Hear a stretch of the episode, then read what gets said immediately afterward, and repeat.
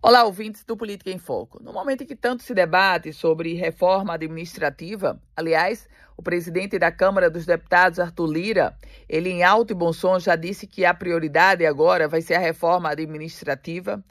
Números que chegam e que desmistificam a ideia de que o Brasil tem muito é, servidor público. Pode até as distorções das atividades, de salários, enfim, isso é uma outra situação.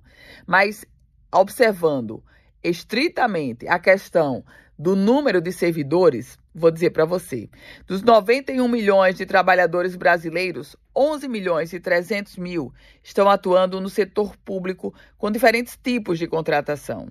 Eles representam 12,45% do total. 12,45% do total. O número é muito parecido com o do México, que tem lá 12,24%, mas é menor que o dos Estados Unidos. O país, que é referência global de valorização da iniciativa privada, tem 13,55% dos trabalhadores no setor público.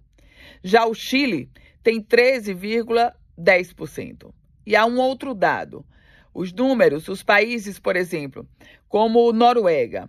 Noruega tem 30,22%. A Suécia tem 29,28%. E na média dos países da Organização para a Cooperação e Desenvolvimento Econômico, os funcionários públicos somam 23,48% do total de trabalhadores.